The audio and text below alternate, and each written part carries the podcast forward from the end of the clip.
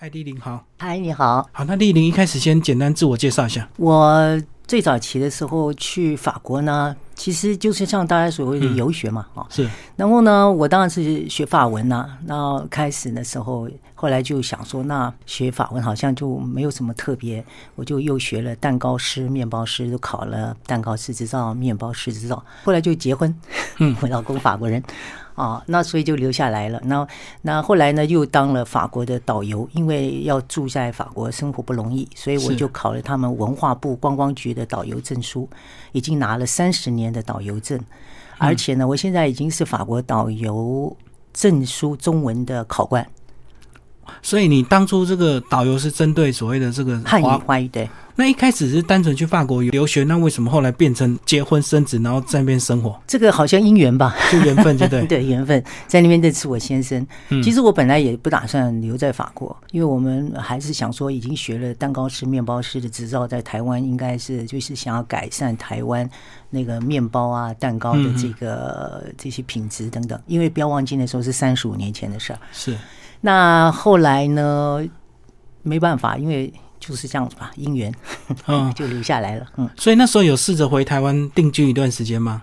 也没有，开始的时候没有，就是一直都定居在法国。我有回来了，就是来来来来回回这样子。所以那时候先生也没有试着跟你来台湾住一段时间看看，他已经在法国有他自己的生事业事业，不可能来台湾了。就变成你要牺牲，就对。对，好，那这三十几年也是这样来来去去嘛，哈。是一直都有来来去去，而且一定因为父母亲年纪很大嘛，嗯所以就是呃三十几年都每年至少有回来一次到两次。那其实我们对法国很多浪漫的印象，对不对？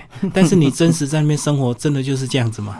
其实我要让这些听众们呢、就是去掉一个所谓的法国人浪漫这种概念。为什么、大家觉得说浪漫就是讲漂亮的时尚啦，哈、嗯然后美丽的少女啦、女人呐、还有那些漂亮的风景等等，还有吃啊什么的，嗯这个没有错。这个是他们对生活享受非常的重视，这一点很重要。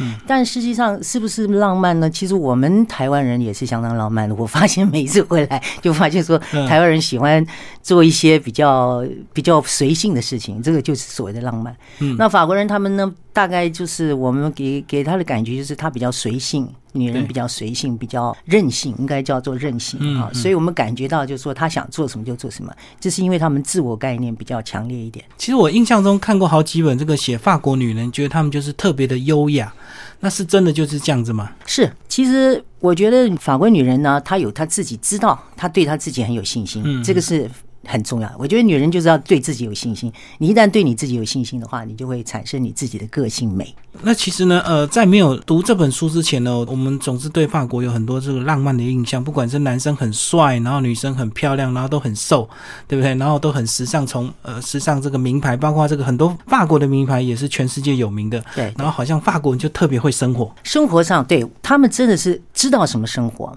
不要忘记，他们有五个星期的领薪假，满一年就有五星期。五个星期，对，对啊，我们劳工呢要累积这个将近要二十几年才慢慢有办法累积到年假二十三十天呢。哦，那那就不一样。你想想看，你一年有五个星期的领薪假的话，你是不是要安排一下你自己去旅行啊，对，或者是休闲的生活？就特别会安排长假，就对了。对，而且他们有个概念，就是说他们没有很少有储蓄的概念，也就是说我我有人生就这样花多少就用多少，这是他们的一种生活享受。普遍欧洲是不是都这样？好像就及时行乐型的。对对对，及时行乐型。那亚洲人好像是特别打拼、特别纯洁，而且总是会想要帮小孩多留一点的。对，法国人对小孩子的概念是这样：我养你到了成人，你已经独立了，通常他就没有办法再，就他要自己为自己的生活而而活，而不再为孩子的生活而活。就不管小孩了。然后呢，呃，他老了，小孩也不用管他，他们自己会打理自己嘛。因为他们有退休的制度，而且再加上就说，通常来讲，老年人他们比较会安排安自己的生活，而且他们比较独立，他也不会觉得说会有人来照顾我。嗯嗯，对，跟我们中国这个华人的习俗，就是我拼了命要把你养大，然后独立，然后等我老了，你就要拼了命要养我，就对 这个就是不一样的地方，因为他们也有他们的，其实他们的养老院很多。就乡下养老院，像我婆婆公公他们都是住养老院，嗯而且他们不会觉得说我要去养老院是一件很可怜的事情很，丢脸的事情不。会。而且他们的养老院做的实在是也是，我觉得做的还不错啦。他们有他们自己的生活，然后在养老院常常也有一些活动啊，哈，就一起出去玩呐，或者是有人来那边唱歌啦，或者就是有一些活动。养老院你把它换一个观念讲，它就是住饭店的感觉，真的是不错了哈。平常三餐都有人打理，然后都有人整理打扫，然后教育厅啊，然后又有一堆朋友这样，然后一堆课程，嗯。对，不过当然也有那种比较辛苦的养老院，就是我们叫医疗式的养老院，也就是那种很多帕金森啊。哦，那已经重病了。对，那是重病养老院，那就不一样。那真的一般的养老院，我觉得还好了。接下来跟我们讲一下，当初你这个到法国慢慢定居之后，为什么会选择考这个面包这相关的一个这个执照？其实我本来去就已经开始打算要学面包吃执照，为什么？因为我很喜欢吃，我因为属猪嘛，对这个吃方面我非常有兴趣。那我就是当初在台湾，我们已经有台湾的面包等等。那我在想说，法国面包啊，当然是比较有意思一点，所以我想说，那我总要学一门手艺，所以就去做面包，考面包师执照。但也很辛苦，因为我上了一年的课。那那个面包师执照，如果你们看那个面包，法国面包都是大男人呐，那个手力都很重。哦，很多粗重的活要做。对，嗯，那我当初真的是蛮辛苦，但我还是考过了，我觉得还蛮高兴的，而且还是高分得得到我的那个执照。这个法式的甜点有像有比较甜吗？因为我们印象好像法国的甜点都是比较甜，对不对？没有，其实我们现在台湾不是流行很多慕斯吗？对，慕斯其实从法国来的。嗯，在法国那个时候开始流行慕斯，大概是在一九九零年左右那个时候开始流行慕斯，很多餐厅都有慕斯，所以法国不是只有穿衣服有时尚，吃饭也有时尚，所以他们的那个面包、蛋糕呢，都有一个流行的时尚。那甜点呢？所谓甜点当然是糖为主，但实际上法国人吃的不很甜。你看他们法国人并不很胖，好像美国比较胖。对，他们糖分不像我们想象这么多，是基本上他们是口感很重要。难怪人家说法国人优雅，就是因为瘦的关系哈，因为真的是瘦，然后加上那个衣服一穿搭之后，就感觉特别的优雅，对不对？体态。嗯，我想是因为他们法国人的女人呢，对自己的身材非常重视。嗯，他们也不见得说一直在做运动，但就说偶尔他们就会做一个节食。就是几天的节食，或者是小心一下那个吃的东西，就是很注重这方面。然后另外一方面来讲，他们不像美国人吃很多而且高热量的东西，嗯，他们会比较重视就是调配的那个饮食上调配。对，在书里有讲，他们吃一餐要三个小时，然后边吃边聊，边吃边聊，反正要聊很久，就对。对对对，所以因为老实说，吃饭呢，对对他们来讲是一种生活享受之一，所以不是吃完饭。我记得我先生那个时候来台湾的时候，因为我表妹结婚。嘛，然后我们在餐厅吃饭的时候，一般来讲，结婚的那种晚宴的话，应该是要很长的时间，吃完饭还要跳舞啊等等，对不对？没有，我们吃完饭就大家就散了。所以他说，我们现在就走啦，没有，我们也可以跳舞啊。我说，他以为还有娱乐，就 对。所以这就是最大的不一样的地方。好，那我们现在聊的是食物的部分。那其实，在书里也有讲到这个啊，你到法国结果得了癌症，然后后来呃在。饮食的部分也特别开始注重有机啊，跟我们讲讲法国的一些有机的东西。其实法国的有机呢，最早的时候，当然欧洲来讲，有机最开始的时候，德国比较重视这些东西哈，因为我们都法国人呢，欧洲人就觉得说德国人比较神经质了。对这个身体的这种这种就是状况哎比较敏感。法国人是比较后知后觉，但逐渐逐渐呢就开始，一旦他们觉得这个东西他们很重视，他们就会一直一直去推广。现在几乎到处都有有机商店，也就是说百货公司里面呢，任何一个食品商店都有有机的这个认证。认证对，认证叫阿贝拉兄。公托类就是 biologic 公托类，就是我书院上有一些认证标志。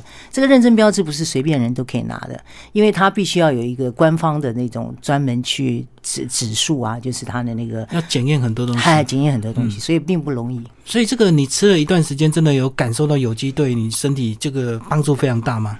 老实说。这个也许是心理啦，我们不能够，因为我没有科学的证据。但是我觉得在心理上面，我吃了这些东西之后，就是有机的东西呢，我自己觉得好像比较舒适。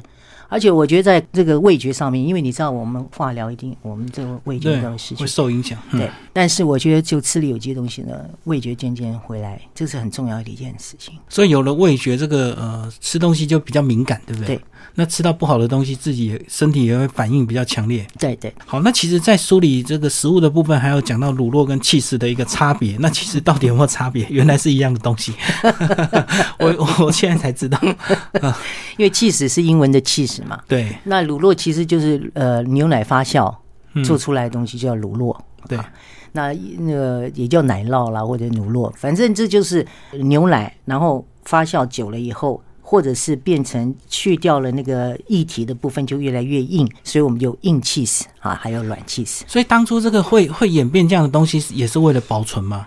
对就以前没有冰箱嘛？对，这是嗯完全是正确的，因为它完全是因为它没有冰箱，所以我们用各式各样的保存方式。所以他们法国也有专门卖 cheese 的店，然后有各式各样的各 cheese 嘛。对啊，大高都说过，有一年三百六十五天，有三百六十五种的民族，只有嗯法国就气死就三百六十五种。然后你自己那时候尝试的怎么样？有真的是口感真的差异非常大吗？哦，我现在去买气势店去买气势，他们都会觉得说啊，你一个亚洲人竟然可以告诉我每一种气势的特别的味道。哦，你比他们还专业。对对对，嗯，所以呢，就是说，因为我本身对这个吃太有兴趣了，所以我会一直尝试不同不同种的那个气势，然后不同种的东西去了解它。而且你本身那个做蛋糕、甜点那些东西，也是常常会大量使用 cheese 吧？没有它这种鲜乳酪的东西、鲜奶油的东西，其实我们只有一种叫 cheese cake，也就是起司蛋糕这一类的。嗯，这个才会用到 cheese。那实际上，大部分的呃那个蛋糕类的东西，我们慕斯里面用的就是鲜奶油，哦，所以它大部分都是直接配菜就对。对，配嗯菜吃。而且现在大部分长酒都是用 cheese 来尝。嗯哼，法国人他们只要喝酒，譬如说你如果去参观一些酒窖的话，他都会上 cheese 给你吃，就是配用那个 cheese 的口感来配酒的这个感受。哦，所以喝酒配个 cheese 这样子比较搭就对。对，法国人说面包、cheese、酒这三样是人生最完美的一种食味。面包、cheese、酒。好，那既然讲到酒，也聊聊酒。这个，嗯，你也出过这个葡萄酒相关的一个书籍啊？对，同样一个出版社，但是已经已经很久以前的事情，是就是呃，我其实我写那本书叫做《开始有法国喝葡萄酒》。这本书其实我不是在写说法国的葡萄酒的种类啦，或者是说它的品质啦，或者是品级。其实我对法国的葡萄酒非常的清楚，因为我有品酒师执照。那当初呢，我觉得法国的酒呢有很重要的一点，也就是地方性。对，每一个地方性它的酒，所以我把这本书这写的内容其实是文化，也就是酒文化。每个地方他们对自己葡萄酒，因为文化不同而产生不同的口感，这个是都会有。差异就对。对对对，嗯嗯，那其实法国葡萄酒为什么这么有名？是因为纬度真的很适合种葡萄吗？也不是这么说，只是每一个省份、每一个地区有他们自己的葡萄酒。嗯，就好像说，我们如果说米哈，我们台湾我这次去旅行的时候，到处都有不同的米。那我这次才知道，米的味道完全都不一样。不同的口感，对，对，土质跟地方的形势、地形跟天气的变化，会产生不同的质料。哦，所以他们不同的省、不同的地方种出，同样的品种的葡萄，可以产生不同的口感。那其实品牌很重要，对不对？不同的酒庄就有不同的一个这个独特的一个算是酿的一个方式嘛。对，但是问题是，波尔多是最大大众的对的。为什么？因为波尔多现在很多太大众化，所以他们从别的地方进口他们的葡萄种，也就是说，那个土质已经跟做出来的酒不是同样的味道。了解我的意思吗？也就是说，它不是完全是在波尔多种的的葡萄来做它的酒。因为它量大到已经自己种已经来不及供应，所以他只好去外地收购其他的葡萄。对，那做出来味道，当然我们就可以，就不是真正我们想到。所以我常常跟朋友讲，朋友说啊，我就买波尔多的酒就好了，那不见得。对，它如果是别的地方来的葡萄，它酿出来的酒当然口感就不一样。对，嗯，所以它是比较大众的一个，大众化的一个葡萄酒，所以它的价钱也是比较大众化嘛。有一些比较大众化，有一些当然当然最高品质的那些。是有很贵的。对，因为他们自己有他们自己，也就是说，他们已经有我们叫拉贝拉兄公托类，也就是每一个地区性的生生产的酒有它自己的名称啊。嗯所以波尔多不是每一个地方都可以叫波尔多，而是在那个地方生产的，或者是它的这个产生的东西才能够叫波尔多。这个是地方性的品质的一种保证，也是地方性的的那个名称。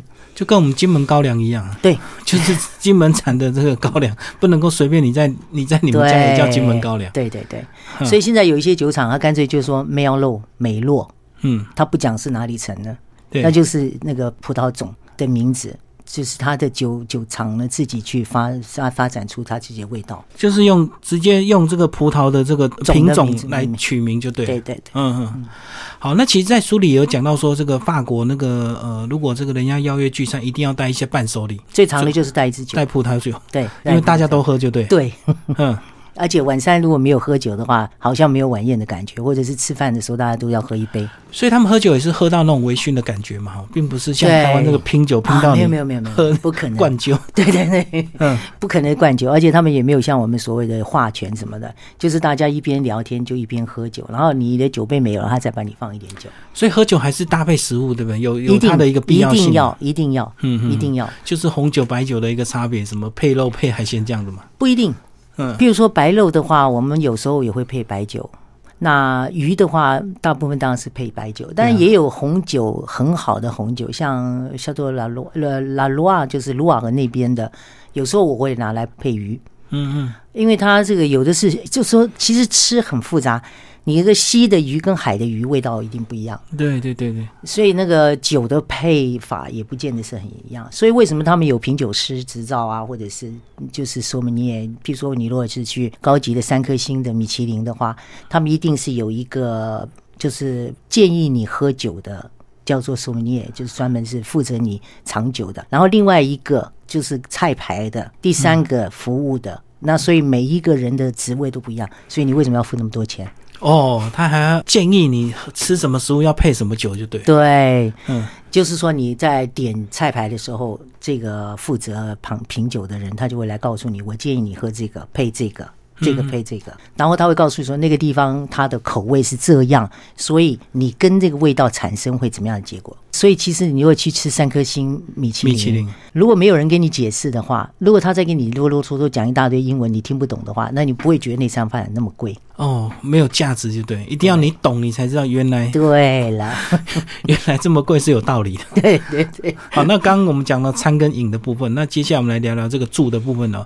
那这个法国因为这个房子为什么都看不到电线跟冷气，在书里有稍微解释 为什么看不到这些东西。因为他们都埋到地下去了。嗯通通埋下去。那我是最近才知道说，因为台湾都跟日本都放在外面的原因是地是有地震的关系。嗯嗯，那欧洲的话，一定是埋到土里面去，因为他们的没有地震嘛，所以不会产生那个如果有发生地震地裂的话，就不会有危险的问题。嗯嗯，所以他们的电线一定是埋在埋在土里面，埋在那个地底下或地板或者天花板里面，完全都埋进去。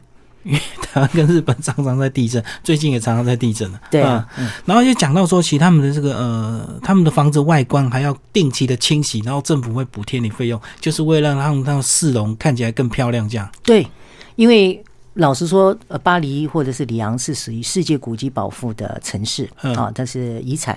它是世界遗产的一个城市，那他们的外观如果没有整理的话，它就不能够。如果说不干净或者是不完整的话，就被取消这个资格。对他们政府呢，一般来讲，像巴黎市中心的观光地区的话，我们外观都要清洗，政府会补助一点，自己的房就是呃房东呢也要花钱。所以他们房子大部分都是用这个呃所谓的石材，就对。对所以这个常常会久了就会慢慢变比较黑，就对，对对对。就要刷这样。对，我们叫大白石，就是巴黎石，它是纯白的石头，所以呢，一久了有污垢的话就会黑掉，所以它通常清洗的时候就是把上面那一层清洗掉。嗯嗯嗯，好，那在书里没有讲到这个巴黎铁塔，当初在一开始盖的时候，法国人也也是非常注重的，还抗议啊。对一开始不知道它的好，就对，对，很多文学家就是，尤其是那个时候的十九世纪的，就很冲突嘛。，对对，很冲突。因为那时候一大块一堆钢筋在一个市中心，然后这么高大，感觉就很冲突啊。对对对，他们觉得说，我一看就怪怪的，这个东西如果倒下来的话，我们怎么办？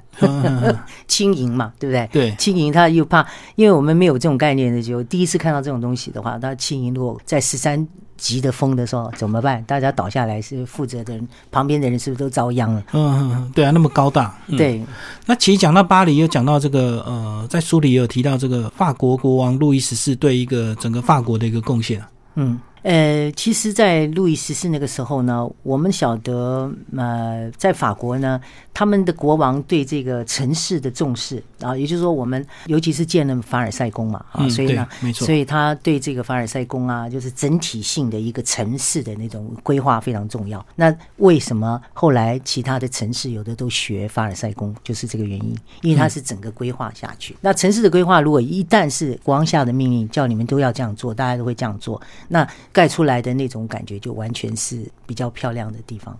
尤其是国王那个时候搬家，他有跟要搬到他附近凡尔赛的人说过一句话：“你们的屋顶不可以超过我国王的窗户。”哦，就市容的那个，嗯，对他已经给所有的市民一个市容的概念，好，对，所以他有个市容的概念以后，一般的人、贵族啊，或者在要盖房子的时候，他会觉得说：“哦，这个国王说不能这样，而且大家都要学国王的样子。”嗯嗯嗯，所以盖起来就差不多是一次性。对，而且这样子也不可能有说像台湾屋底铁皮屋违建的问题，因为他每天在窗户看到一堆铁皮，他就受不了。对对对对，不要就随便说一下，就是台巴黎市，呃，像那个呃圣玛丽岛哈，嗯，他那个时候路易十三他就是买那块地是国家的嘛，他就说好，现在我盖外面。就是我的建筑师通通盖外表，里面你爱怎么盖随便盖，所以它已经有这个外表整体的一个概念。那里面呢，你爱怎么装潢是你的事情。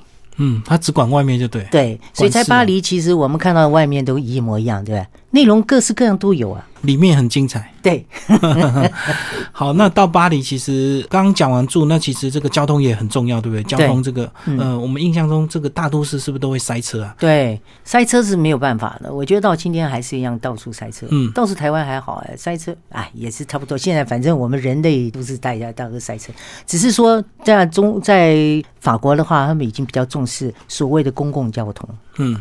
最早期他们就是有那个公车专用道啦，哈，还有现在交通有一些，他们有一个叫 h o l e r 也就是那种单轨的，就是那个叫啊那种，反正就是各式各样的那种公共交通都有，对对对，包括我们现在台北街头看到的 U bike，其实他们很早也有了，对，U bike 已很久以前就有了，大概已经十年了吧，是是是，十年都有一半，所以很多人到法国巴黎几乎都是自助游，对，几乎这个比较容易，嗯，非常容易。在巴黎市，你只要有个地图，然后有个地下铁的那个指标，甚至于坐公车都很方便。嗯，公车非常方便。我我在巴黎没车。哦，对，这个在书里有讲到，他们很多巴黎人几乎也是都不买车的。我买车我要停哪里？嗯，我还买一个地那个呃停车场啊，那不可能事情。而且停车位不好停，对不对？对，停不好停。而且巴黎市的停车的话，一个小时是最便宜是两块欧元一个小时，两块欧元就是我们台币在七十块台币。嗯，一个小时算蛮贵的，很贵啊。然后比较市中心就是五块欧元，五块欧元的话就是。一百四十块，一百五十块。他们开始收所谓的赛车税吗？因为我知道欧洲有些国家开始要收什么赛车税。上次本来是有意思要，但是巴黎人反对，因为巴黎自己本身没有车子嘛，对吧？嗯。那其他都是车子都是从外面来的，所以外面的人就不想就反对这件事情。好，那大部分反对的话，你就做不了。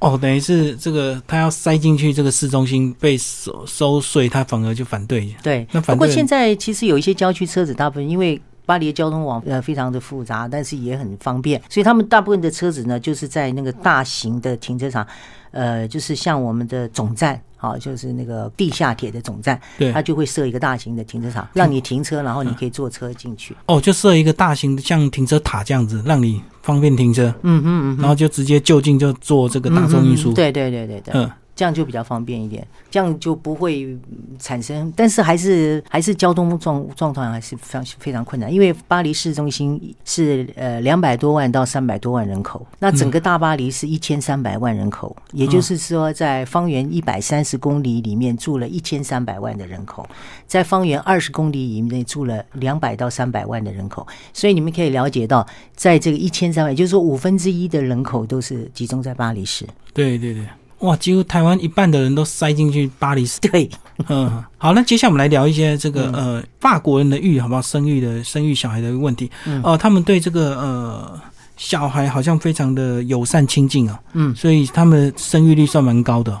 现在比较高一点了，嗯 一直都没有，一直法国的生育率都是相当低，现在已经是一点三五左右，也就是一个太一个富人有一点三五个孩子，已经相当高。但以前呢，这是真的很低。但是法国一直有这个所谓鼓励生产的这种政策，嗯，现在才比较少一点。为什么？因为已经鼓励了很多年了，所以他们现在生生产率上升之后，他们就没比较没有这些鼓励的东西。到一个程度之后，慢慢现在又降下来，就对了。对对对。嗯，等于是早期是比较有在积极的鼓励大对对家生育对，，以前第三个小孩都有都有那个政府补助，嗯现在就不见得有。不过现在已经习惯一一家人大概都是一个到两个小孩嘛，就没有那么多小孩，嗯出生率还是不是那么高。说老实话，是。嗯那跟其他欧洲其他国家呢？跟其他国家比起来，法国人是比较高一点的。嗯，来讲一下他们的那个呃教育体系好不好？跟台湾不一样，呃小学五年，对，小年小学第五是念五年，然后再来中学呢，就是我们四年。四年，嗯，然后再来就是三年的高中一样，就 l i c e n 是三年，然后再来就进入大学。大学呢，它是两年修收那个修学士，然后再来就是修 master，就是硕士，然后一样，再来就是一样的。可他们高中不是呃也可以选所谓的技职体系，对高职，对对，高职体系，因为他们高中会考有两种哈，就是你到了初中的时候，到第四年的时候，你可以进入所谓的呃职校，职校职校就是考那个职校的这个高中会考。如果你是进入正正常的那种所谓学院的这个，那就是高中正式的会考，两种不同的会考，一种是职业性的高中会考，一个是一般学术性的职这个会考。所以他们也蛮鼓励专业证照。对，非常鼓励。这个是很重视的，尤其是我在书上有讲到，就是说，我们如果是做面包，你如果没有面包师执照的话，你是不能够开店的。嗯哼，你如果是蛋糕师执照，你才能够开蛋糕店。你如果没有蛋糕师执照，你开蛋糕店是违法的。嗯，然后就餐厅的话，那餐饮业，你的厨师你要有厨师执照，所以你永远，你如果没有厨师执照的话，你永远是叫阿烹弟，也就是学习者，就是工读生。在台湾是你只要有钱你就能开店，然后边然后边做边学。没有，你如果说你进入一家这个面包店，你就会看到它上面挂它的招牌。嗯，它的执照挂在上面。肉店也是要执照，鱼店也是要鱼鱼的执照，鱼店鱼鱼商的执照。就老板要不要先把他执照秀出来，对？对对对，你如果是肉商，你没有那个执照，人家不敢去买你的店肉的，规定是不可以的，哦，所以他们对这个技职体系还蛮要求严格的、哦，很。严格。嗯，就是专业专业知识对这个专业的知识非常非常的重视。最后我们来聊聊一些法国的娱乐。这个呃，三十几年也常常开趴、哦，讲一下你们这个 开趴。Party 对对对，所以老实说，我我在我就是常常在开玩笑嘛。那个 party 这种东西，对这一般的这个法国人呢，非常的重要重要。对，像我老公五十岁生日的时候，我请了一百多个人，嗯，就是租下了一个整个那个农场啊，然后让这一百多个人，有大概七十几个人可以住在那里面，然后他们可以搭营帐啦，然后或者是睡在那个所谓民宿里面。嗯嗯，所以呢，很多那个欧洲的民宿啊，法国民宿有很大很大的农场，全部都是民宿的。嗯，那就是要让人家可以开 party 的。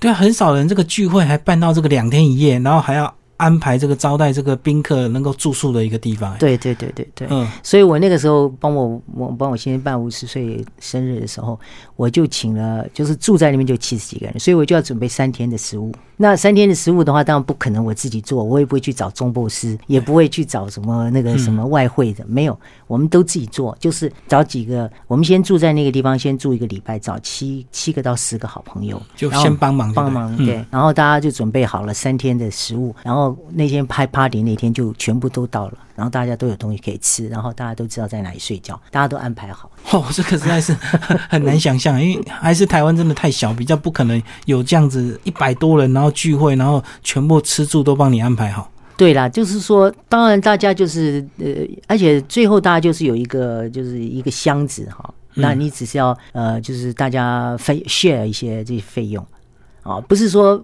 都我们出钱，就是大家到时候会 share 费用、嗯啊。他就是我们先出嘛，我们要请人家来就先出，然后他就有一个箱子，大家要捐多少捐多少，你不捐也无所谓。自由乐捐，自由乐捐，对他也不会写说我红包几块钱什么没有，就是放你都爱放多少钱放多少钱。所以这个一定要很好的朋友，你才会愿意牺牲，对对不对？因为遇到那个占便宜的，你哪受得了？那我们当然不会去交那种占便宜朋友，占便宜朋友我不会请他，对不对？我们知道他是这种占便宜的，我怎么会请他，对不对？不过应该这个是他们一个非常重要的一个生活模式，应该是有来有往，对对。就是大家都会请来请去，就对。对对对，但是大部分来讲，像我们这种大型的这种聚会的话，通常都是在乡下有自己很大的一个房子，好、嗯一个农场，不见得是豪华的房子，而是住起来可以基本上生活还不错的那张房子，他才会邀请这些人来。能吃能住啊，对对，能吃能住。而且通常来讲，像我在南部的朋友，有一个朋友，他房子很大，但是呢，住的宿当然就是一般而已。我们都要上厕所，都在外面在自己就地解决那种哈。嗯然后洗澡在外面自己设那个太阳，然后自己洗澡那种，就是完全都是客难式的。是但每一次到了夏天，我们就不约而同，就至少有二三十个朋友去他那里。那我们都会二三十个朋友自己带食物去，嗯嗯就是住在那边住一个礼拜，但我们自己会去负责找食物，或者是说是二三十个朋友，我们大家分 share 多好去买东西。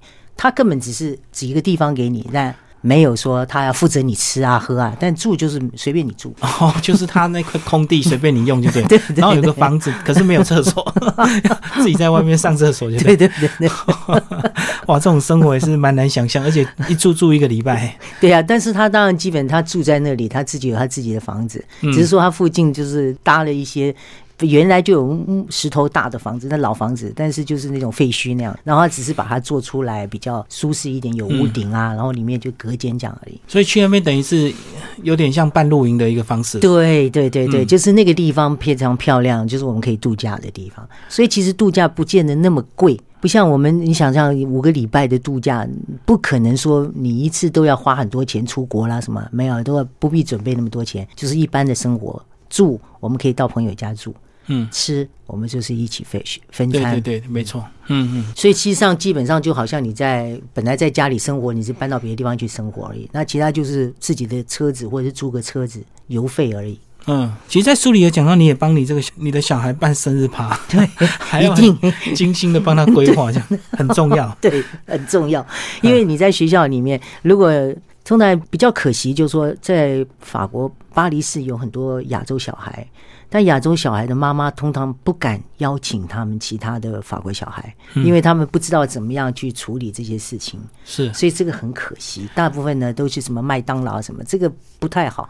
但一般真正法国的家庭，他会请这些外国小孩，就是班上同学、好的朋友一起来家里庆生，这个很重要。而且这对小孩非常重要，对不对？因为如果你不帮他办，他会觉得他可能会有一些社社交会受挫，或者对对对，他进入他的社会的时候，他人生会有很大的一个会有一个一个缺陷。那而且我们因为办 party 办多了哈，跟他们的家长也变成好朋友。嗯，这个互动就很很很重要，而且你比较容易融入他们的社会，所以我到现在那个家长的还是我的好朋友，就是邻居啊，附近，尤其是社区。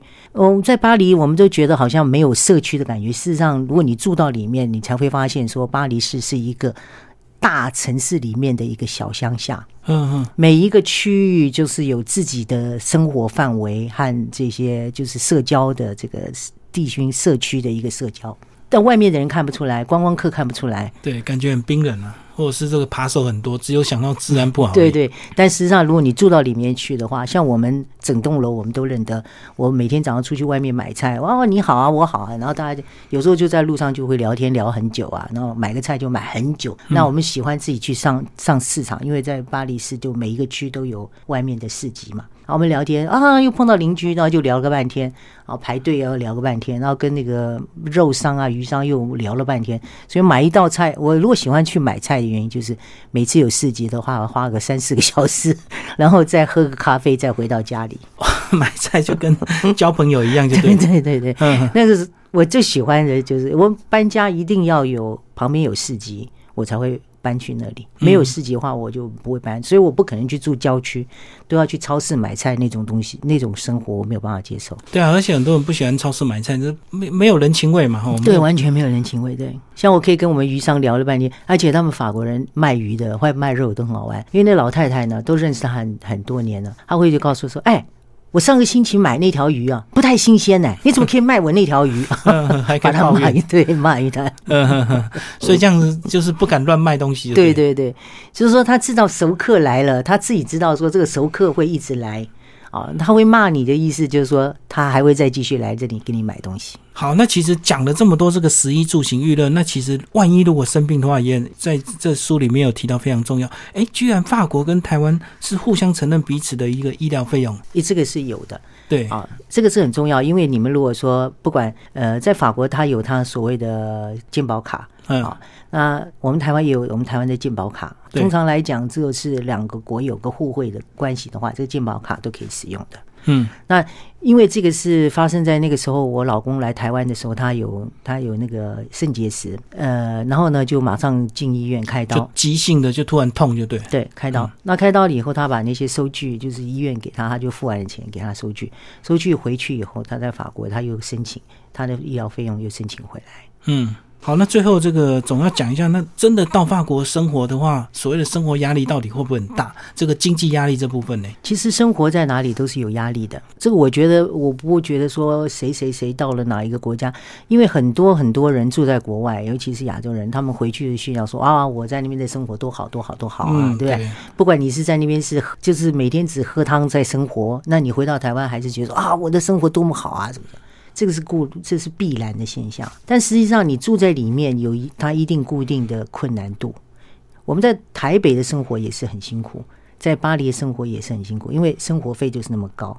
只是因为那边的薪水是针对那边的生活费，对，没错，没错，嗯，所以呢，我们如果是那边是大家以为是高收入，但事实上你也是高消费，对，没错。所以其实是一样的问题。所以如果你赚台湾的钱去那边生活，你当然会觉得很辛苦啊。对对，所以你就是有办法要在那边谋生，赚那边的高薪，对然后付那边的高消费。对，如果你要在那边生活的话，你就必须要有他那边的生活技能，能够产生那边的薪的薪水，你才有办法在那边生活。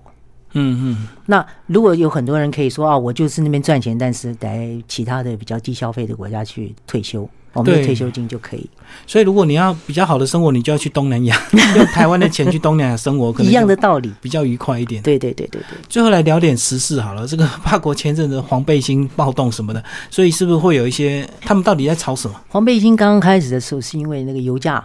嗯，那你要知道，法国的那种不是只有我们不要看那个，就是大城市，大城市当然交通网很方便，但是你要知道，小城市里面的交通网非常的不方便，完全没有公共交通，所以他们也有乡下就对。当然乡下很大，不要忘记他们的乡下这这地那么广，所以他们必须要靠那些车子。啊，就是他们的那个私人轿车，没有私人轿车的话，他几乎没有办法生活，没有办法工作，什么都没有办法。可是问题是，他如果油价一涨的话，是不是整个所有的生活条件都要涨价？对，没错。那这个当初这个马可龙他上来的时候，他就是新新官上任三把火，第一件事情想的就是我怎么样提高提高他的这个收入，对不对？那提高收入就是问题在哪里？他发现说啊，有很多问题就是公务员怎么怎么，但是他没有想到说他的指头一戳就是民生的问题。是是，他只是想说在在这个基本上他的纸上面讲的就是哦上谈兵。对，嗯纸上谈兵，这个有什么缺点？这个有什么缺点？他旁边人都是什么？全部我们都叫做一些都是知识分子啦，啊，嗯，上课啦，然后都是理论性的啦。专家学者就对。专家学者，嗯专家学者他有没有真的到乡下去生活过？没有。他有没有真正去说每一天都要送孩子去上课？没有。这些他们都是在纸上谈兵，纸上谈兵的这个就是一直在改革、改革、改革、改革、改革，结果呢，他动到了民生最痛苦那一块。是所以黄背心其实这个背心呢，就是车子上一定要有的这个防护的这个衣服，也就是我们警告标警告标志。所以他们刚刚开始的时候是这个，那呃，那刚刚开始的时候，当然是就所谓的极右派啊，就是跟这些劳工阶层的什么，所以这些人，那一般的百姓对这个动作，就是这个、呃、应该叫做革命吧，嗯这个革命有的看好，有的不看好，因为有的已经是中产阶级了，他觉得说，啊，你这个是低下的阶级的反抗，对对对，他无感就对。对无感。但是呢，逐渐逐渐有一些人加入了，现在每一个星期六都会来固定啊。后来逐渐逐渐就有人加入了，以后就加入了新的概念，就发现说它的改革太多太多的问题，嗯也就是说，我们逐渐了解他的改革的方式跟他的这个政策，他的政策越了解以后，就发现漏洞越大。也就是说，他正在把所有法国传统应该的改革。通通改革掉了，譬如说我们退休，他现在叫做逐渐的加长我们的退休年龄。哦，就不要让，因为怕破产，所以让你工作久一点。对啊，但是它不是在很快的情况，像其他国家就哦六十七岁，没有，它是逐渐性的，嗯所以你看不见这种问题。嗯但是我们大家如果讨论的话，哎呦，小问题就出来了。对对，然后另外呢，呃，在那个税收方面呢，退休人员他要加税，退休金加税，这个对一个退休的人员已经钱很少，你还要再从里面退休再去加税，所以逐渐发现说一块一块一块出来，所以加入的人就越来越多。哦，王菲他一开始选上的时候还这个呃少年得志，大家非常看好，嗯，所以是还是很多事情还是要有经验，不是只有空有理想。对对对，你嗯。你没有经验，旁边都是一些，你想想看，我们那一区啊，我就随便讲，我住巴黎十一区，我们那十一区的那个我们的代表，议会的代表就议员呐、嗯，二十八岁，他那个整个政府平均年龄三十五岁，你你想想看，这样子一个政府能够治疗一个几百年的历史的法，九百多年的法国。所以很多事情就会太理想化。不是理想，它是按照在电脑在做 作业，这个叫理想化，这个才是最危险的。是是是它，一切都是以电脑数据在在管这个法国，但法国呢，从头到尾，这个到现在真的说，老实说，用这个电脑的这些人口没有那么多。他现在逐渐要把这个什么电，就是所有的一切都电脑化。那老太太、老先生上网买票，嗯，他连网都不会上，他怎么买票？他把所有的那些在车站里面卖票的，通通去掉。哦，想要省省成本，然后全部什么无人化、什么电子化这样。因为我们的这个总统呢是这个我们叫做企业管理系毕业的，是是是，国际企业管理系，它是国际科学的这个。所以他那一套应该用在管公司是很好，可是管国家就不能这样。对了，这样你就完全了解，我们整个法国目前就变成像个法国公司被企业人才正在管理，嗯嗯，嗯这样你就知道为什么防备心会越来越多人。这样有也会影响观光，对不对？因为很多人也不太敢去啊，观光其实还好，如果你们避免礼拜礼拜六就好了。或者是到乡下就对，不要不要去大都市其实巴。巴黎没有什么问题，没嗯就是星期六下午他们出来走一走，在外面，而且他们那些黄背心都是像我，我也去啊，嗯，也去抗议。我也没有去抗议，就是在路上走一走而已啊。是是是，但是他在政府的眼光里面，这些人都是危险，所以他讲的是最危险那一块，什么烧什么，其实那些地方观光客也不会去的。香榭大道已经现在都没有了，而且他们都重建了，嗯所以我觉得不要受到这些媒体啊，就是这些的影响。嗯，嗯真的，我自己是做旅游的嘛，对对不对？我们这个法国的这个观光景点很多的，那现在就是这些黄背心也了解到这个对这个经济上面也会有影响，所以他们现在也是尽量往外面去，不要去妨害到观光客。就景区 不要去闹就对。对啊，他也不会妨害你啊，他也不会杀你啊。危险的倒是那些扒手，但是扒手现在都有不能出来了。对啊对啊，讲到法国，那些扒手特别多，这几年有改善吗？其实扒手是全观光区都有的，哦，到处流窜。那但是因为有可能就是被人家这家就是加强了很多。事实上，你如果到伦敦，你还不是一样有暴动啊，什么还是有小偷啊，对吧？到纽约还不是一样，东京。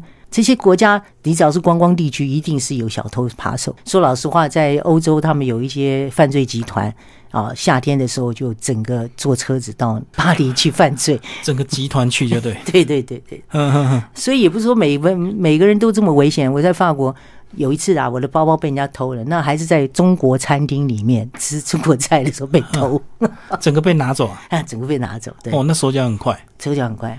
嗯我只是去上个洗手间回来就没有了，他可能就在那边到处盯啊，只要你一离开，他马上就动作。而且他盯的都是亚洲人，嗯嗯嗯，才有现金嘛。对很不幸的，这个人盯上我的皮包里面一毛钱都没有，只是我就是证件都重要再重新重，办。这是最讨厌的一件事情。好，最后来帮我们总结一下这个呃，如果说真的我们要去法国，不管是玩或者是以后考虑去定居游学，有没有什么要建议？定居留学的话，其实留学第一件事情你要先找到地方住，嗯因为巴黎住的话太贵了太贵，而且找不到地方住，你如果要租金租地方的话，你还要保证人两个月的保证什么什么等等，这很复杂，所以你只能到郊区、到乡下去嗯去去念书、好游学，因为第一件事情就可以找到住的地方比较方便。嗯，那其他呢要注意的，第一件事情你要先讲法法文嘛。对啊，大家就讲法语怎么学啊？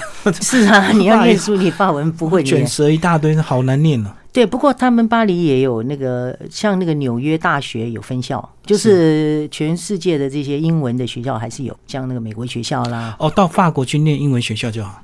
有啊，有英国有美国学校，是是是，嗯，那有美国学校，但只是说你你既然你到法国去，你去念个美国学校有一点怪异，对啊，去美国就好了。就是 对啊，对啊。所以现在法国人还会排斥讲英文吗？因为我们知道这个法国人不讲英文，故意不跟你讲英文，是这样子吗？排斥没有了啦，现在大家都会讲英文了。年轻人都会讲英文，而且都对那个观光客都很很友善。他们讲的不好的英文，是因为他们其实他们不是说不讲英文，他们的发音不好，所以他怕被人家嘲笑。